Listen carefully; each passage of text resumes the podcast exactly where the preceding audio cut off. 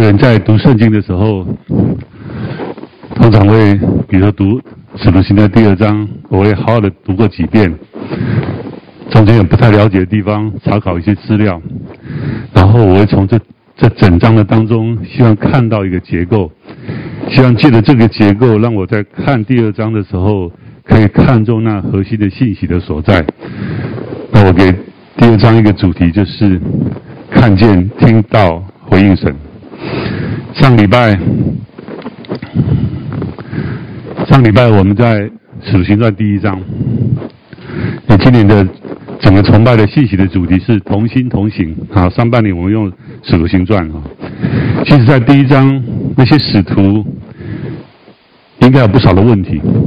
我特别列了这这几个几个关键的问题哈。那时候耶稣死后复活了，显给使徒们看，有四十天之久。然后有人就问他说：“主啊，你复兴以色列国就在这时候吗？”耶稣对他们说：“父凭着自己的权柄所定的时候日期，不是你们可以知道的。那是什么时候呢？我想他是个问号。但圣灵降临在身上。”这时候对使徒来讲，那这是又是什么意思呢？为什么这样就被得着能力呢？然后并要在耶路撒冷、犹太全地和撒玛利亚直到地极做我的见证。什么样的见证呢？见怎么样去见证这位主呢？然后说了这话，他们正看的时候，耶稣就被取上身，有一朵云彩把他接下去了，便看不见他了。耶稣不见了。那再过来呢？我想。许多许多的问号在那边。到了第二章，第二章五旬节到了，犹太人照着五旬节的节庆的习惯，他们聚集在一起。这时候，忽然从天上有响声下来，好像一阵大风吹过，充满了他们所坐的屋子。又有舌头如火焰显现出来，分开落在他们个人头上，他们就被圣灵充满，按着圣灵所赐的口才说起别国的话来。他们没有学过那样的语言，却能够说起那样的话来。那时有虔诚的犹太人从天上各国来住在耶路撒冷。对使徒来讲，在第一章的时候，耶稣。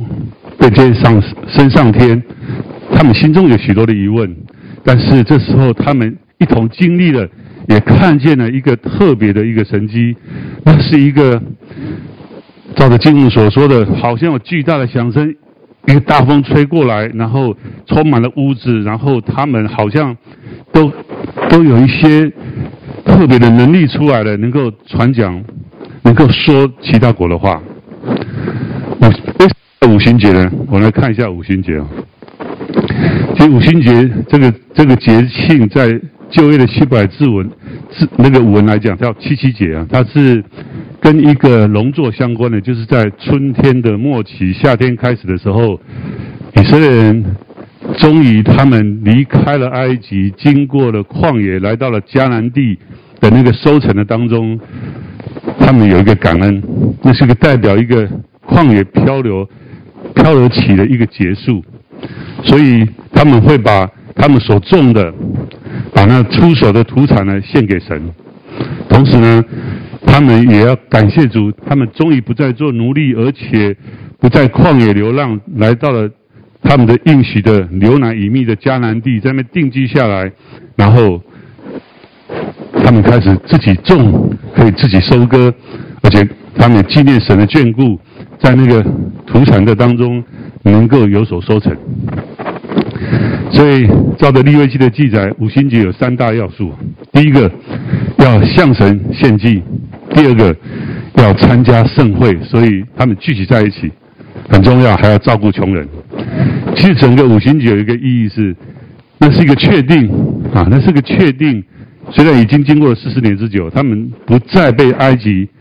人奴隶的那个救赎已经完成了，因为虽然他们四十年前就离开埃及过了红海，可是，可是那个始终没有定居下来到他们的迦南美地，所以当他们到了迦南美地，开始有播种、收割，那个五旬节是一个感恩，不仅是有收成，更重要的是他们一个确定的救赎的完成，是不再被以色列人奴隶的。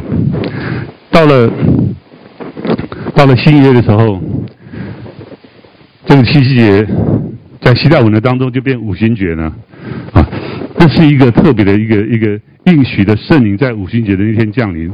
那个降临也代表整个一个新的圣灵的时代，就是教会时代的来临。在意义上面，那当然是代表一个耶稣基督已经在十字架上完成救赎，而且死而复活，有一个确定的救赎，而且圣灵降临了，如同耶稣在呃马约翰福音十六章第七节说的：“我将真情告诉你们，告诉这些门徒，告诉这些使徒哈，我去是与你们有益的。我若不去，保惠圣灵保惠师就不到你们这里来；我若去，就差他来。”所以，当那个圣灵的降临，耶稣完成他的工作，离世升天，应许的圣灵降临在门徒身上，让他们可以得着可以传讲上帝话语、传福音的这个能力。那也象征是一个一个不再被罪奴隶所的那个救赎确定的完成。当圣灵降临的时候，所以这是一个、呃，在新约的恩典当中，我们。虽然旧约神带领以色列民离开埃及的离开埃及被奴隶的生活，可是我们看到整个旧约的历史，在旧约的以色列的历史的当中，其实最后无论在哪个时期都是就是离开神的。可是新约那是一个恩典救赎的完成，这个完成不仅有耶稣基督为你我的罪死在十字架上，他死而复活，要叫我们称义，而且普遍圣灵的降临，能让我们可以。借着圣灵的感动，借着圣灵的引导，让我们更加明白上帝的话。那是一个一次完成人类救赎，我们不再可以被罪所捆绑的一个救赎的完成。所以五旬节这一天有很特别的意义。我相信，当那个圣圣灵降临他们身上，他们一定会想到上帝的话。那一个看见，想到上帝的话，想到在。耶稣死受复活，显给他们看，在马太福音最后那几节，也是我们很熟的大使命的经文啊。我们一起把马太福音十八章十六节到二十节把它读完。来，十一个门徒往加利利去，到了耶稣约定的山上，他们见了耶稣，就来拜他。然而还有人疑惑。耶稣前进来，对他们说。天上地下所有的权柄都赐给我了，所以你们要去，使万民做我的门徒，奉父子圣灵的名给他们施洗，把我所吩咐你们的，都教训他们遵守，我就常与你们同在，直到世界的末了。我想，当那个圣灵降临的时候，使徒们对耶稣曾经吩咐他们的大使命，我想就通了，就懂了，所以。在我们读的，在我们今天的《使徒行传》第二的当中，当那个特别的现象，一个特别的能力，让使徒们可以讲外国的话，他们知道这个用意不是只是在那神迹的表象，而是在他们知道他们要如何来回应神曾经给他们的大使命。所以彼得跟十一个使徒都站起来，而且高声说。当然是意思就是很同心的，他们知道他们要在这么一个所看见的一个特别神的作为的当中，怎么去回应神？他当然就是传福音。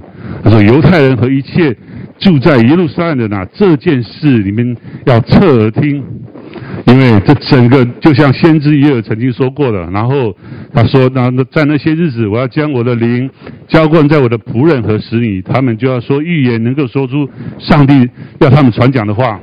到那时候，凡求告主名的，就必得救。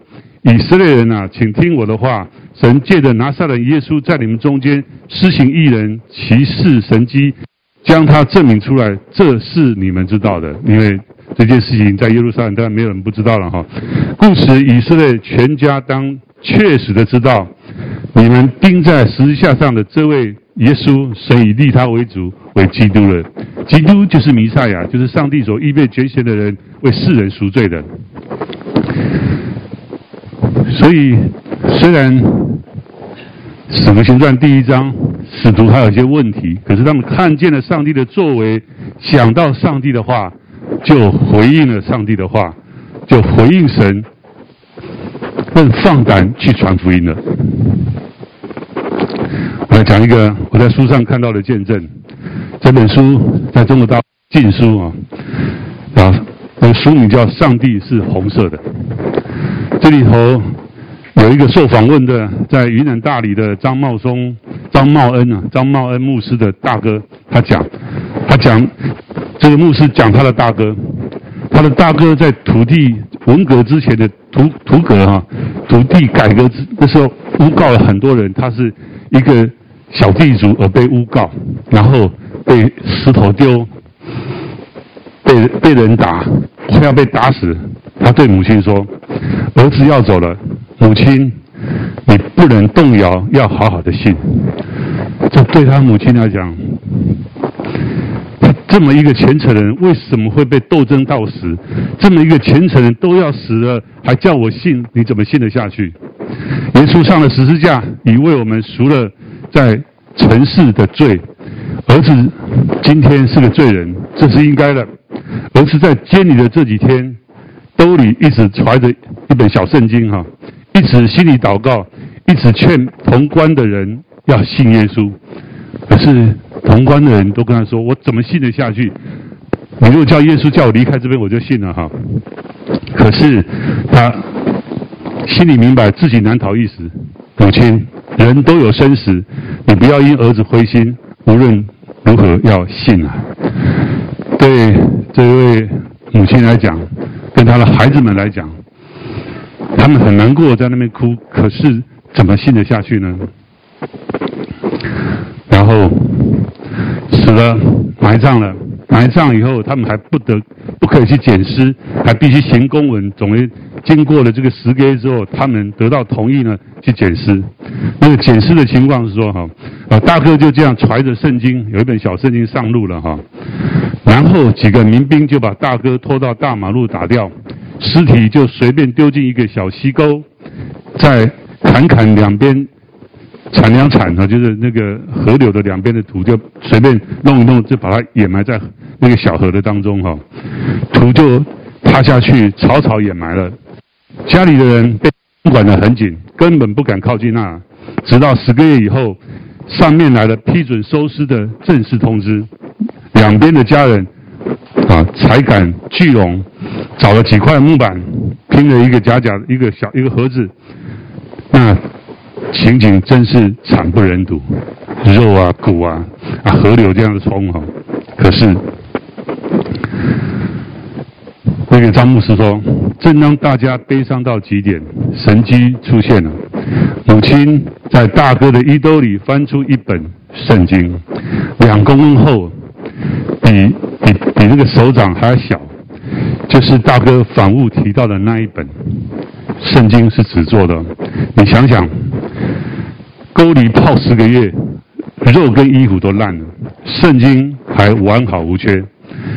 看到这个场景，他们大家都在那边祷告，心中默默，本来是有点埋怨神的，现在是感谢神恩始终陪伴大哥。这个信心那产生，有时候是很难想象的哈。在去年泰鲁格事件，呃那个死了很多个人。那其中在在第一个车厢里头，有一位基督徒，他在台北出差，来不及回家，就隔天坐了这一班火车。然后我有机会认识这个他的牧师，他的牧师跟我说，他们家人到最后是感恩的。他儿子在这么大意外死了还感恩。他说，在那个第一节车厢里头，所有的人尸体都是不全的，唯独他的儿子、他的丈夫尸体是全的。他们看见这个事，他们起来做见证、传福音，就如同这个张茂恩牧师说的。他的肉体虽然腐败，灵魂却已入天国安息。这给投生了我们增添了无限的信心。无限的信心做什么？传福音。哥林多后书四章十六节，所以我们不上谈外体虽然毁坏，内心却一天新似一仙。我们这自轻自战的苦楚，要我们成就极重无比、永远的荣耀。所以他的母亲、他的孩子们，包含这个张妈的牧师，就努力去传福音，全村的人都信了。在监里的人听到这个见证，也都信了。他们听到、知道上帝的心意，他们回应神去传福音。人生路上，我们会有许多许多的问题。曾经有一个问题，也相当程度的影响了我。但是我还在职场的时候，当然距离今天有一点时间了哈。我被一个很大的公司控告。我那时候在，我是有利资讯的创办人。被一家公司控告叫 Adobe，Adobe 这公司到今天非常有名。有时候，当你看到一张照片，你会问人家说：“这张图是不是 P 过了？那个 P 是哪个 P？”Photoshop，Photoshop 叫 Adobe 的产品啊，当时我们的竞争对手啊。总言之，他找了一些资料来控告我们。那是一个小虾米对大大鲸鱼的战斗，那是一个我们公司一个法务都没有，他们公司的法务全职的就有二十个。因为我们的产品挡了他们的路，在 PC 这个市场上面，所以我们很清楚，所有人都跟我们讲，这是一个基于市场竞争的智慧财产权的诉讼，不是真的有问题，而是要透过诉讼来影响公司的行销。很多人都跟我们讲，这是一个大公司害小公司的游戏，而且他们的律师都非常的有名。最后，整个官司慢慢的进行，到了有一天，在正式开庭之前，双方的就是控告我们的律师，还有那时候代理我们产品的一家美国公司 Others 的的律师，想要了解为什么，所以安排了一个，因为我是这个产品的研发人，安排了一整天的时间，从早上大概九点左右到下午五点，然后。我要带着所有的资料，面对他们律师一整天的咨询，然后，都所有的回应都会列入记录，而且讲得很清楚。那那我们在那个旅馆的当中，那是个椭圆形的桌子，我在最前面，然后两边就是控告我们的那个欧啊杜比有三个律师，那代理我们产品行销的。欧德斯呢有两个律师，然后我们公司的总经理跟这个我们从台湾去的一位临时找的一位法务，在桌子的对面，然后讲好了，英文问英文答，如果我听不太懂呢，因为他们知道我没有在美国求求过学，他会问慢一点，但是不能够整个过程不能够出现一句中文啊，怕我们去串证哈，所以去之前我们总经理跟我说，伟人啊。公司就靠你了，因为一不小心，我们恐怕就要关门了。我那时候真的是非常非常压力很大。我说我清清白白做事，怎么有一天公司因为我去答询，然后一个答错，我可能公司就要关门了。当然我了解那个那个危机危险，可是压力真的很大。我还记得去之前，我找一个教会传道。传道人跟大家分享这个事，我们就一起祷告。我在那祷告当中痛哭流涕，从来没这么大的压的一种压力的在。可是压力虽然哭过以后压力少一点，还是很大的压力。然后到了那个到了山，我们也找了律师，临时找了律师，然后希望他可以帮助我们。总而言之，压力很大。到了八点多，其实我就回旅馆了。那个是一个。今天还在那个三角形的尖尖的那个那个旅馆，我刚好房间是面对渔人码头，我在房间走来走去，还有这么多个小时才到明天，今天晚上怎么办？压力非常非常大。可是是个夏天，所以八点多面对那个面对那个那个太平洋，我看到那个那个夕阳的晚霞。当然那时候我没有照那个照片，这个这个不是那个那个太平洋的渔人码头那边哦。我看到那个晚霞，我就想到罗马书一章二十节：自从造天地以来，神的永灵、永人和神性是明明可知的，虽是眼不能见，但借着所造之物就可以晓得，叫人无可推诿。这句话给我很大很大的信心。爱我的主，为我的罪死在十字架的主，爱我的神，借着他所造的每一天都不一样的夕阳，每一天都不一样的那个云彩跟亮光，跟我诉说他还在。他还在宝座上纪念着我，我就是把自己交托给他。我既然没有没有做不对的事，我为什么害怕那个场景？我有什么好害怕的呢？我的神岂不比他们大吗？我里面的岂不比他们大吗？所以我就跪在那个窗边，一直祷告，一直祷告，祷告，祷告。我也不知道祷告到何时。总而言之，隔天早上我在我的床上醒过来。这个好名，这是我从来没有不可认为不可能的事。在那个极大的压力当中，我竟然一夜好眠，跟总经理约好了吃早餐。他看我，我看他。我说：“总经理，你昨天没有睡好，对不对？”他说：“是。”但我看你，你有睡得很好啊。我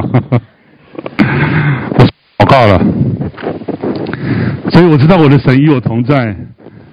那一天，我知道我就是我要依靠的是。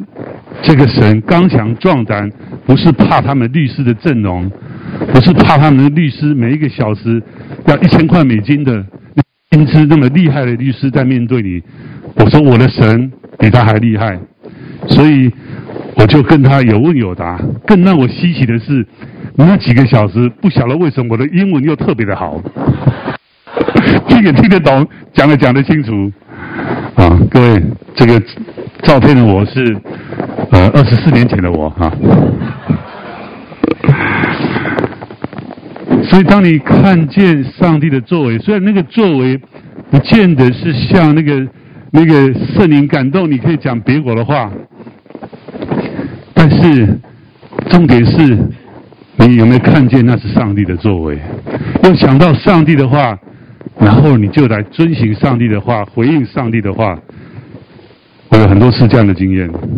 但是我们再回到整个《使徒行传》第二章，还有另外一种人叫虔诚的犹太人，他们在聚集的当中，他们也在那边，突然听到门徒们，就这个使徒们，还有很多人在用众人的相谈说话，就纳闷，就稀奇，啊，说话不是都是加利人吗？我们个人怎么听见他们说我们生来所用的相谈呢？都听见他们用我们的相谈讲说什么神的大能呢？众人就惊讶猜疑，彼此说：“这是什么意思呢？”还有人讥笑说：“他们无非是新酒灌满了。”就是昏昏迷迷的，可是怎么会刚好讲出那样的话呢？所以这里有许多的问号。那些虔诚的犹太人来耶路撒冷过节，他们看到。他们看见这个问题，而这个问题的当中，他们也看见什么？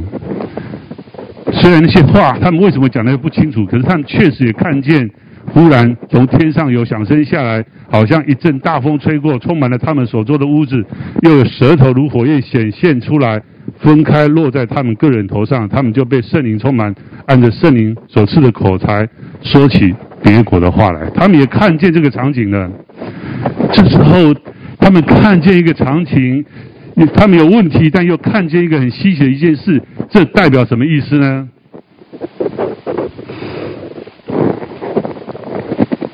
彼得跟门徒，跟所有的门徒，他们站起来高声说：“他们要告诉他们，在这个场景的当中，他们要来听上帝的话。”刚读过这个上帝的话。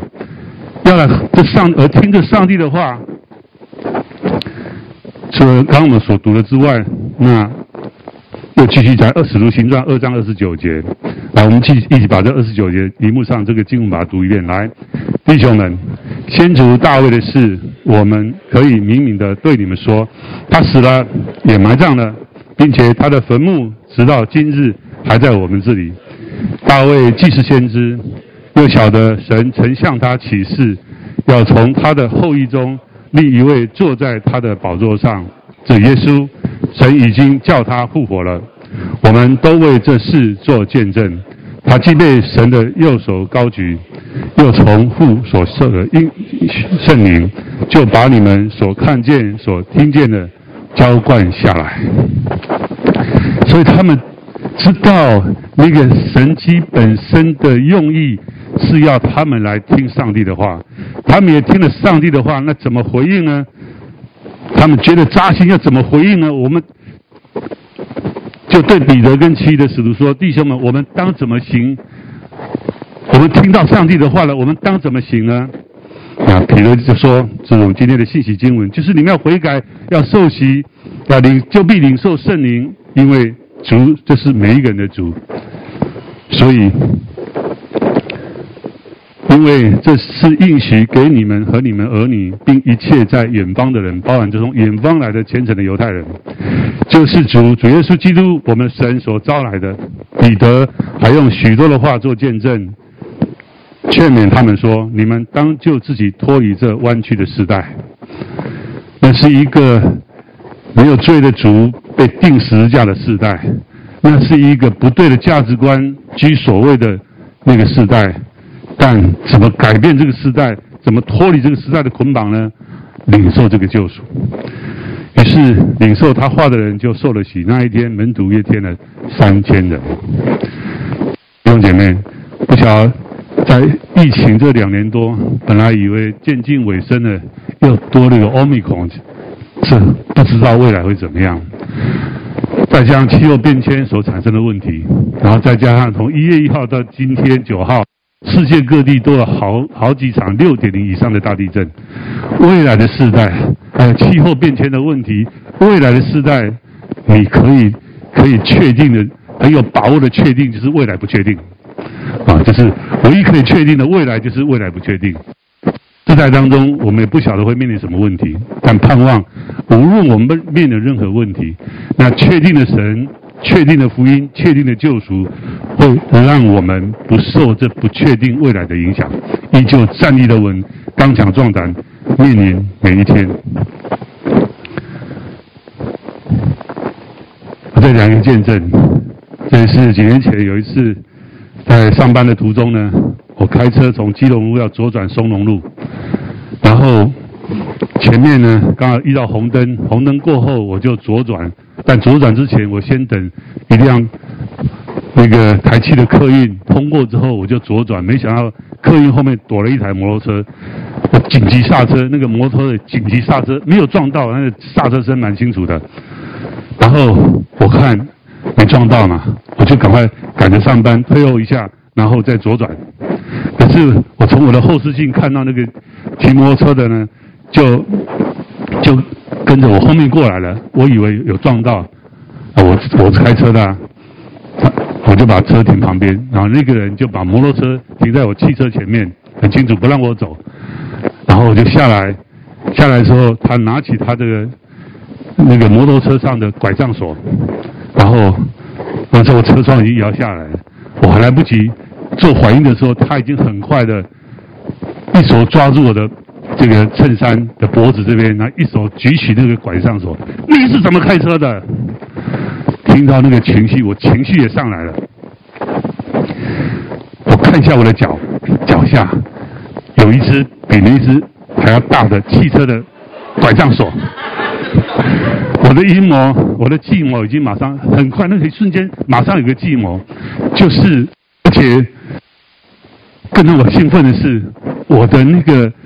那个驾驶座的门没有锁，所以我的计谋是，我就用力把它推开，然后我有足够时间拿更大的拐杖锁，然后说谁怕谁啊！但就在那个时候，我瞄了一下，眼睛的余光看见副驾驶座上面摆了一本圣经，就在那一刹那，圣灵的也是很清楚的哈，有一句上帝的话。就出来了，《罗马书》十二章二十一节：“你不可为恶所胜，反要以善恶。”这个经文浮现在脑海中的时候，我知道我要听到了，那个整个情绪就下来了。本来要推开的门也没有推开了，我就说不好意思，我没有看到你在台积科研的后面，让你说这么惊吓，我要跟你道歉。这样好了，我就在附近上班，如果可以的话，留个电话啊，那我中午请你吃个饭。哇，他一听到吃饭呢，那拐杖手也放下来了，手也放下来了，撂下一句话：以后好好开车，然后就骑着摩托车走了。感谢主，我当我心中浮现上帝的话，我听到了，听到神的道，我也回应了神的道，所以和平落幕。所以今天我还有机会站在这里。最后有一分钟，请弟兄姐妹来默想一下这个问题：你有多久没有从问题看见神的心意呢？必有神的话督促你的心来听到，进而你会展现行动来回应神呢？一分钟的默想。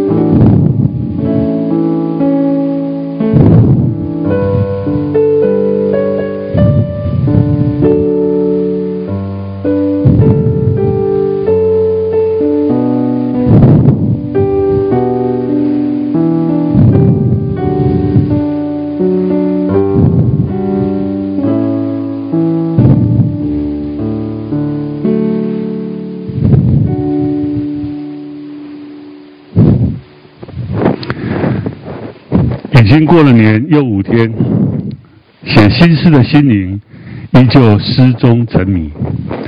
我到处张贴寻灵启事，但一贴就掉，因为我忙到忘了用胶水。我就迫切祷告，但上帝说他不听。我从噩梦中惊醒，因为我忙到忘了祷告。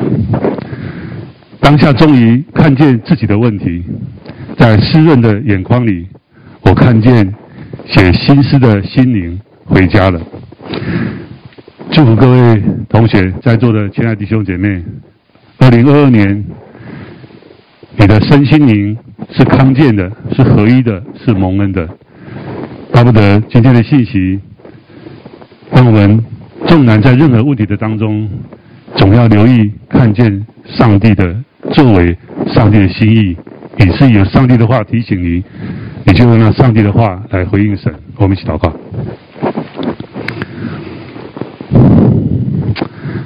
阿爸父神，谢谢你，谢谢你不仅为我们罪死在十字架上，又从死里复活，为了帮助我们能够诚意，为了帮助我们能够遵行上帝的话，又从上头赐下来圣灵保惠师，常常引导我们可以来读懂上帝的话，回应上帝的话。遵行上帝的话，主啊，巴不得上帝的话成我们在座每一位脚前的灯，路上的光。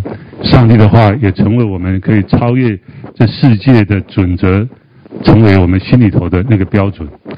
主啊，帮助我们在座的各位，无论遇见任何的困难，总叫我们可以抬头仰望。